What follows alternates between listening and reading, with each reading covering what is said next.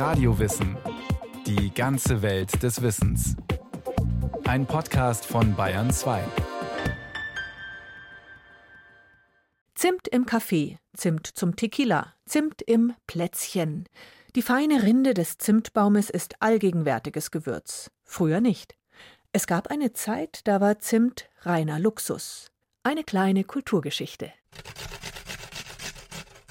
Schon beim Reiben der zigarrenähnlichen Ceylon-Zimtstange entfaltet das Gewürz seinen besonderen Duft. Butter, Zucker und Joghurt werden mit Mehl zu einem Teig verrührt. Dann kommt ein Teelöffel Zimt hinzu. Nach einer Stunde im Backofen sind die Butterzimtschnecken goldbraun. Aus dem Ofen strömt die warme Backluft und erfüllt den Raum mit einem süßen Zimtaroma. Oh, das riecht aber gut. Boah, der Zimt, den riecht man total raus. In der traditionellen europäischen Küche wird Zimt vor allem für leckeres Adventsgebäck und Süßspeisen verwendet. In anderen Kulturkreisen verfeinert man mit Zimt auch Fleischspeisen, Linsen, Kartoffeln, Currys und vieles mehr. Zimtstangen werden als Kanel bezeichnet, das bedeutet Röhrchen. Das deutsche Wort Zimt und der englische Ausdruck Cinnamon stammen vom lateinischen Cinnamomum ab. Der Ursprung der Bezeichnung scheint wohl auf das indonesische Wort Kayumanis, süßes Holz, zurückzugehen.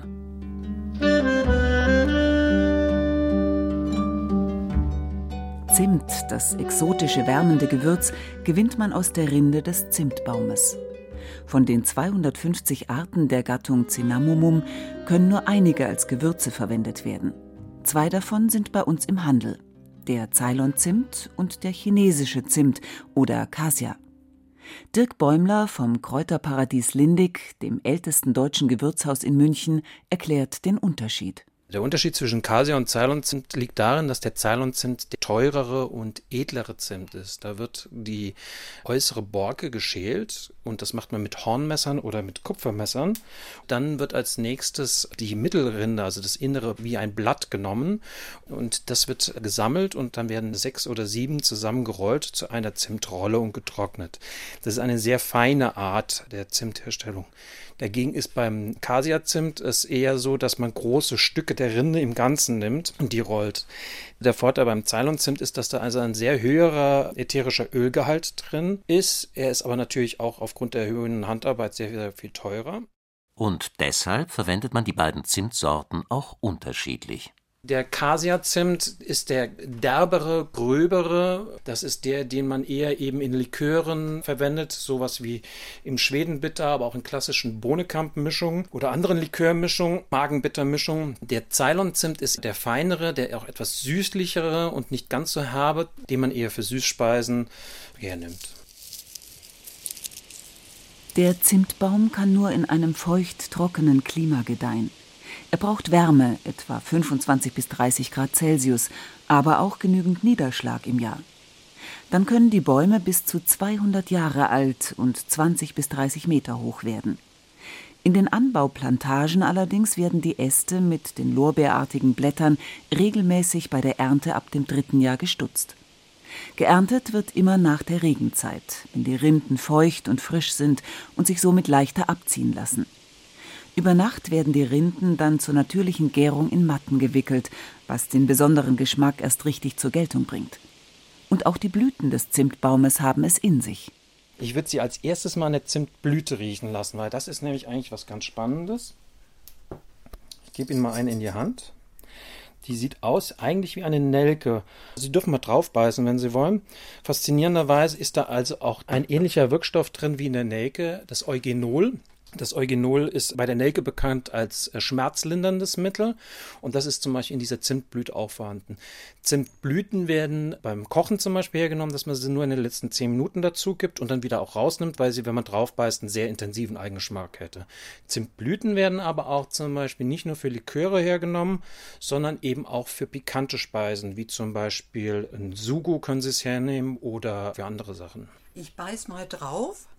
Wenn Sie jetzt mit der Zunge drüber reiben, merken Sie auch, dass die Zunge ein taubes Gefühl bekommt. Und das ist also eine leichte, mh, reizende zum einen Wirkung, aber zum anderen auch eine leicht lokal anästhetische Wirkung. Das kennen Sie vielleicht vom Nelken und das nutzt zum Beispiel auch der Zahnarzt.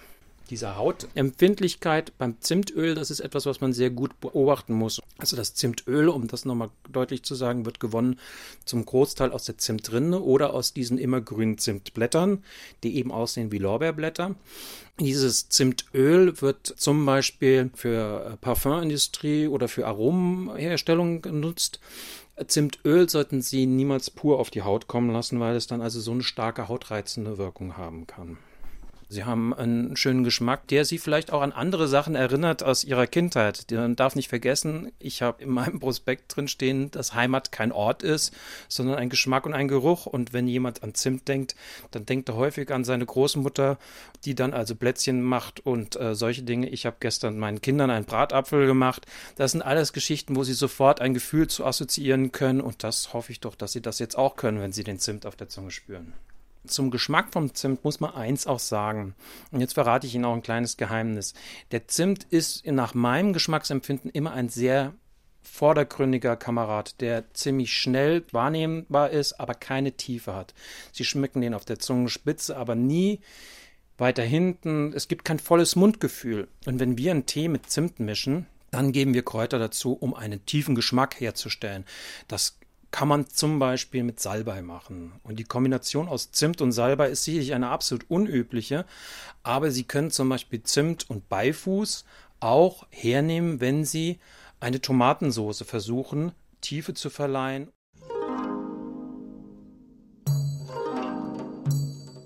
Zimt hat eine lange Geschichte. Schon 2000 bis 3000 vor Christus, sagen verschiedene historische Quellen, sollen die Chinesen ihn zum Würzen verwendet haben.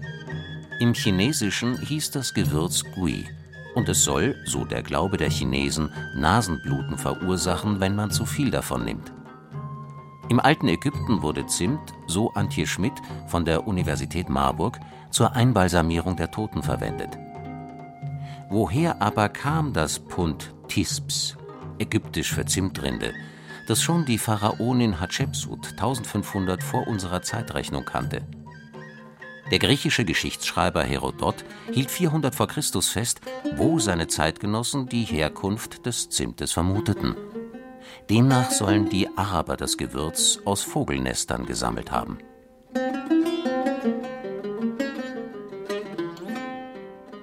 Das chinesische Volk der Kasi, so Antje Schmidt, handelte mit dem kostbaren Gewürz. Vom Handelshafen Guangzhou in China kam der Zimt dann nach Indonesien. Dort stellten die Einwohner der Molukken fest, dass es auf ihrer Insel ähnliche Pflanzen gab. Und so wurden sie gleich selbst Zimthändler.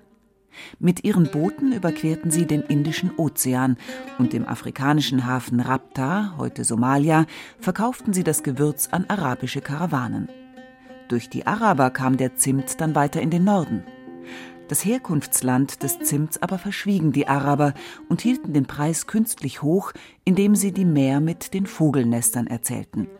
Deshalb glaubten auch noch die Griechen und Römer, dass nicht China, sondern Arabien das Herkunftsland des Zimts sei. Bei den römischen Gelehrten Plinius dem Älteren in seiner 37-bändigen Naturgeschichte Naturalis Historia wird Zimt mehrmals erwähnt. Von alters her war Zimt exotisch und kostbar. Um ihn rankten sich unzählige Geschichten und Legenden. Der Zimtduft ließ Gourmets träumen und fantasieren von fernen Ländern, von fernen Reisen, von Geschichten aus Tausend und einer Nacht. Kaiser und Wohlhabende stellten damit sogar ihren Reichtum zur Schau. So entzündete der römische Kaiser Nero nach dem Tod seiner Frau Poppaea ein großes Zimtfeuer zu ihren Ehren in den Straßen von Rom. Auch in der königlich-kaiserlichen Küche des Mittelalters spielte Zimt eine wichtige Rolle. Das erschlossen Historiker der Esskultur aus dem Viandier, dem wohl berühmtesten Kochbuch von Taiwan, dem Hofkoch Karls V. und Karls VI. von Frankreich. Bei den Rezepten fiel auf, dass der Küchenchef bei vielen Hauptgerichten immer die gleichen Gewürze verwendete: Ingwer, Kardamom, Pfeffer, Safran und eben Zimt. In seinem Roman Magellan schildert Stefan Zweig den Einfluss der neuen Gewürze auf die Küche des Mittelalters. Aber wunderbar. Bloß ein einziges Korn indischen Gewürzes, ein paar Stäubchen Pfeffer, eine trockene Muskatblüte, eine Messerspitze Ingwer oder Zimt dem gröbsten Gerichte zugemischt, und schon spürt der geschmeichelte Gaumen fremden und schmackhaft erregenden Reiz. Zwischen dem krassen Dur und Moll von sauer und süß, von scharf und schal, schwingen mit einmal köstliche kulinarische Obertöne und Zwischentöne. Sehr bald können die noch barbarischen Geschmacksnerven des Mittelalters an diesen neuen Inzitantien nicht genug bekommen. Natürlich war ein solch kostbares Gewürz nur für Kaiser und Könige erschwinglich. Bei den einfachen Leuten kam Zimt wohl eher nicht auf den Tisch. Ein Kilo Zimt kostete im Mittelalter etwa so viel wie ein Pferd.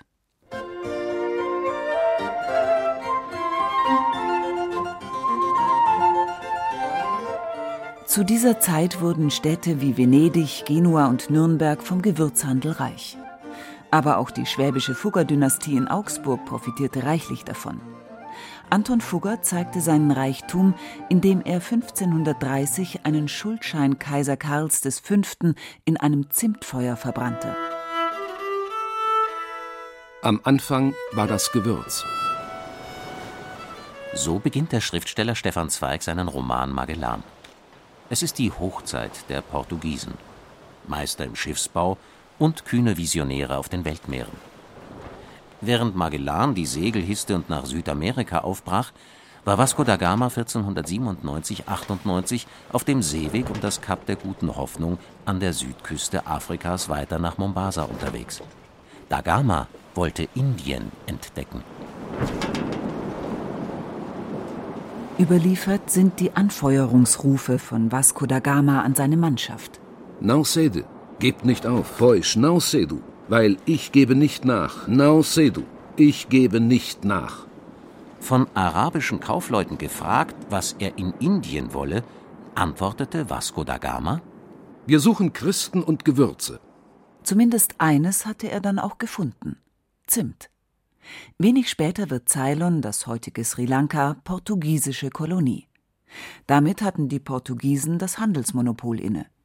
In Europa zeigte dies schnell seine Wirkung. Nur einige Tage nach der Rückkehr der Gamas nach Portugal fiel der Zimtpreis in Venedig. Als die Niederländer im Jahr 1658 Ceylon endgültig eroberten, errichteten sie auf der Insel die noch heute bestehenden Zimtplantagen. Doch mit der Ausweitung der englischen East India Company, der Ostindischen Handelskompanie, und ab 1803 mit der britischen Herrschaft über Ceylon als Kronkolonie setzten sich die Engländer an die Spitze der Handelsnationen. Damit wurde Zimt auch langfristig günstiger.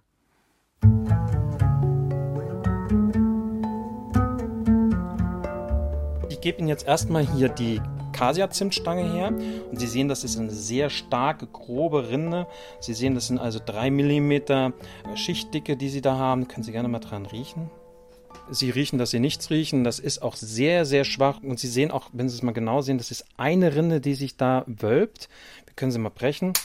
Dann haben Sie eine bisschen größere Oberfläche oder dann können Sie an der Bruchstelle vielleicht ein bisschen mehr riechen. Wenn Sie jetzt im Vergleich die Ceylon-Zimtstange sehen und wir da uns jetzt das Schnittbild mal anschauen, dann sehen Sie deutlich mehr einzelne Blätter. Das heißt, diese Rinde hat natürlich auch eine sehr viel höhere Oberfläche. Das können Sie gerne mal, ohne dass wir sie durchbrechen, dran riechen, ob Sie da schon mehr riechen als bei der Casia-Zimtstange. Und das zeige ich Ihnen jetzt auch nochmal. Jetzt breche ich die nochmal durch. Jetzt können Sie gerne mal an den Bruchstellen riechen und dann werden Sie ziemlich schnell merken, dass das eine sehr intensive Sache ist. Ein Zimtgeruch setzt sich natürlich äh, zusammen aus vielen Dingen. Ich finde immer Geschmäcker und Gerüche äh, zu umschreiben mit, es ist äh, zitronig, waldig oder sonst irgendwas, ist ein Quatsch. Zimt ist ein eigenständiger Geruch und das ist, genau, das ist eine Größe. Diesen Geruch und den Geschmack kriegen Sie auch noch sehr deutlich zum Vorschein, wenn Sie ihn ein bisschen mit Säure kombinieren, wie das zum Beispiel in Früchtetees gemacht wird, dass man die Malve dazu nimmt. Oder dass Sie ihn mit Fett kombinieren. Und das kennen wir bei Mürbeteigplätzchen ohne Ende.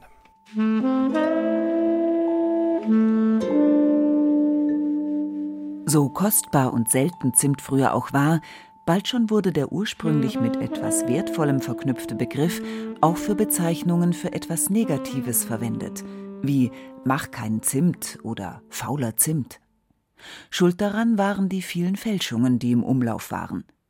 Und was war dann eine Zimtzicke Wir haben ja schon gehört, dass der Zimt sehr teuer war und sehr viel mit Geld zu tun hatte. Und daher war es ein anderer Begriff für Geld im Rottwelschen, dass man Zimt gesagt hat. Und diejenige, die am meisten wegen Geld oder Gold gemeckert hat, das war die Zimtzicke. Vielleicht hätte so manche Zimtzicke weniger zu meckern gehabt, wenn sie statt in die Geldbörse in ein Glas richtig guten Glühweins geblickt hätte. Also im Glühwein, da ist natürlich Zimt drin. Wir haben Kunden, die ganze Zimtstangen immer sich in die Glühweintasse reinstellen zusätzlich. Wir nehmen zum Glühweingewürz aber natürlich Zitronenschale, Orangenschale, Anis, Fenchel mit dazu, eben den Zimt, aber auch ein Sternanis. Also nicht nur den süßen Anis, sondern auch ein Sternanis. Heute dürfte es eigentlich keine Zimtzicken mehr geben, denn die Zeiten, in denen Zimt mit Geld gleichzusetzen war, sind längst vorbei.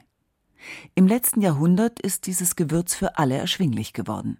Man hat früher Zimt in ganz interessanten Handelsklassen geführt. Und zwar wurden die von fünffach null bis fünf geführt, wobei fünffach null die beste Qualität war und fünf die schlechteste.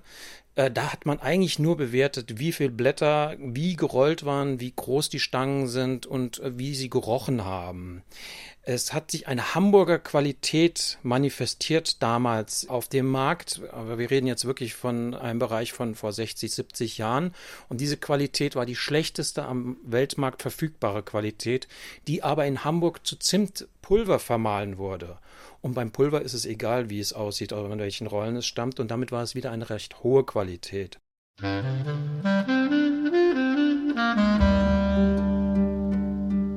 Doch Zimt wird nicht nur als Gewürz geschätzt. Der geschmacksintensiven Rinde werden auch heilende Kräfte zugesprochen. Zimt als Heilpflanze kann die Gesundheit unterstützen, hat aber auch Nebenwirkungen, gibt Dirk Bäumler zu bedenken. Sie haben es auf der Zunge gespürt. Wenn Sie Zimtpulver sich ins Auge schmieren, werden Sie es merken. Das ist also ganz klar. Und da ist also dann auch dringend Handlungsbedarf mit viel Wasser spülen und dann einen Arzt aufsuchen, sofern sich da nichts lindern lässt. Zimt hat eine sehr stark beckendurchblutungsfördernde Wirkung. Zu viel Zimt sollte man während der Schwangerschaft nicht nehmen. Aber an sich ist Zimt in erster Linie eine Genusspflanze. Manuela Mahn weist in ihrem Buch Gewürze darauf hin, dass die beiden Rindengewürze auch als Aphrodisiaka angewandt werden. Sie seien wichtige Elemente bei der Herstellung von erotisierenden Speisen, Getränken und Räucherwerk für sinnliche Liebesfreuden. Heute kann, wer will, seine Füße sogar mit Zimteinlagen verwöhnen. Dirk Bäumler das sind Einlegesohlen, die man also eben in die Schuhe einlegt, die aus der Zimtrinde bestehen. Man hat ja diese starke antibiotische Wirkung oder wir haben gerade auf der Zunge auch das gemerkt, dass die da sehr stark auf die Haut wirken. Man kann das gegen Pilze, Fußpilz einsetzen. Der Fuß riecht schön nach Weihnachten, aber es ist eben auch dieser hautreizende Aspekt dabei zu berücksichtigen. Bereits im 11. Jahrhundert empfahl die gelehrte Ordensfrau Hildegard von Bingen Zimt gegen Gicht.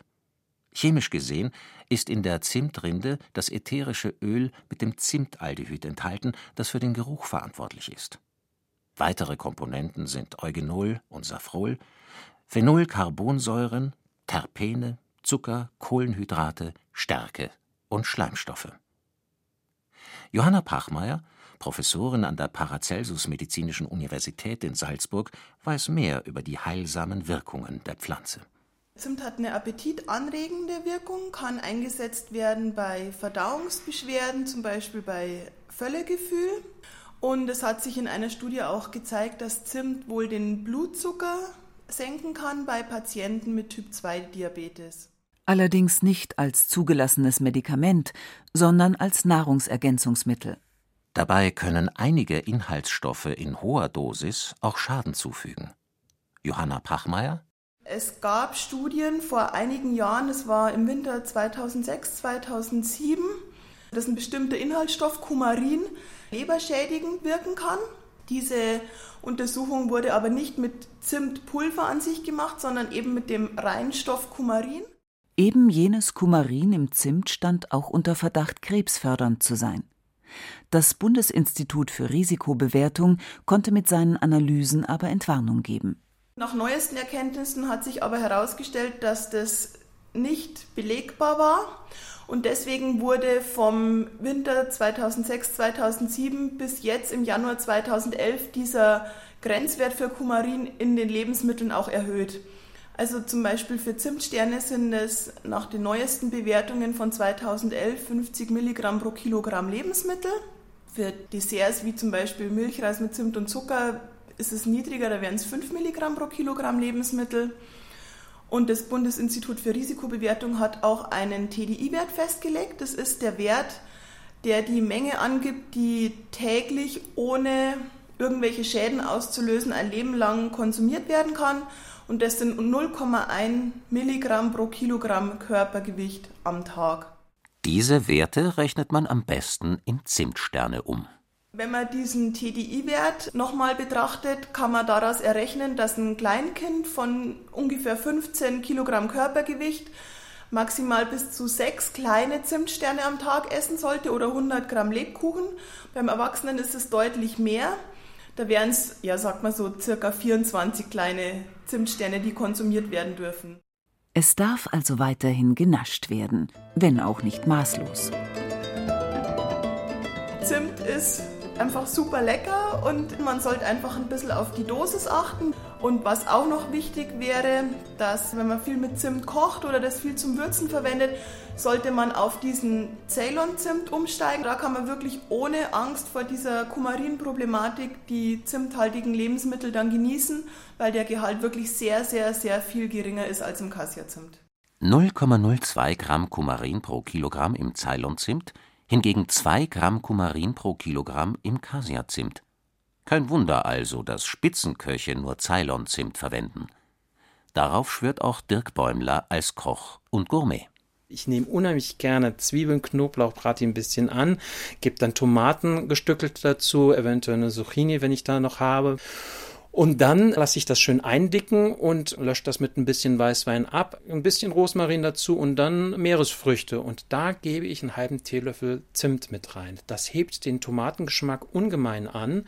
Durch die Säure des Weins kriegt er auch nochmal ein bisschen Schwung. Aber das Faszinierende ist, jeder, der das isst, sagt, ich kenne da was, aber ich weiß nicht, was es ist, weil keiner hat den Zimt in diesem Zusammenhang auf der Zunge. Und so ist das eigentlich eine sehr lustige Sache. Klingt köstlich. Zimt ist also nicht nur im Weihnachtsgebäck eine schmackhafte Versuchung.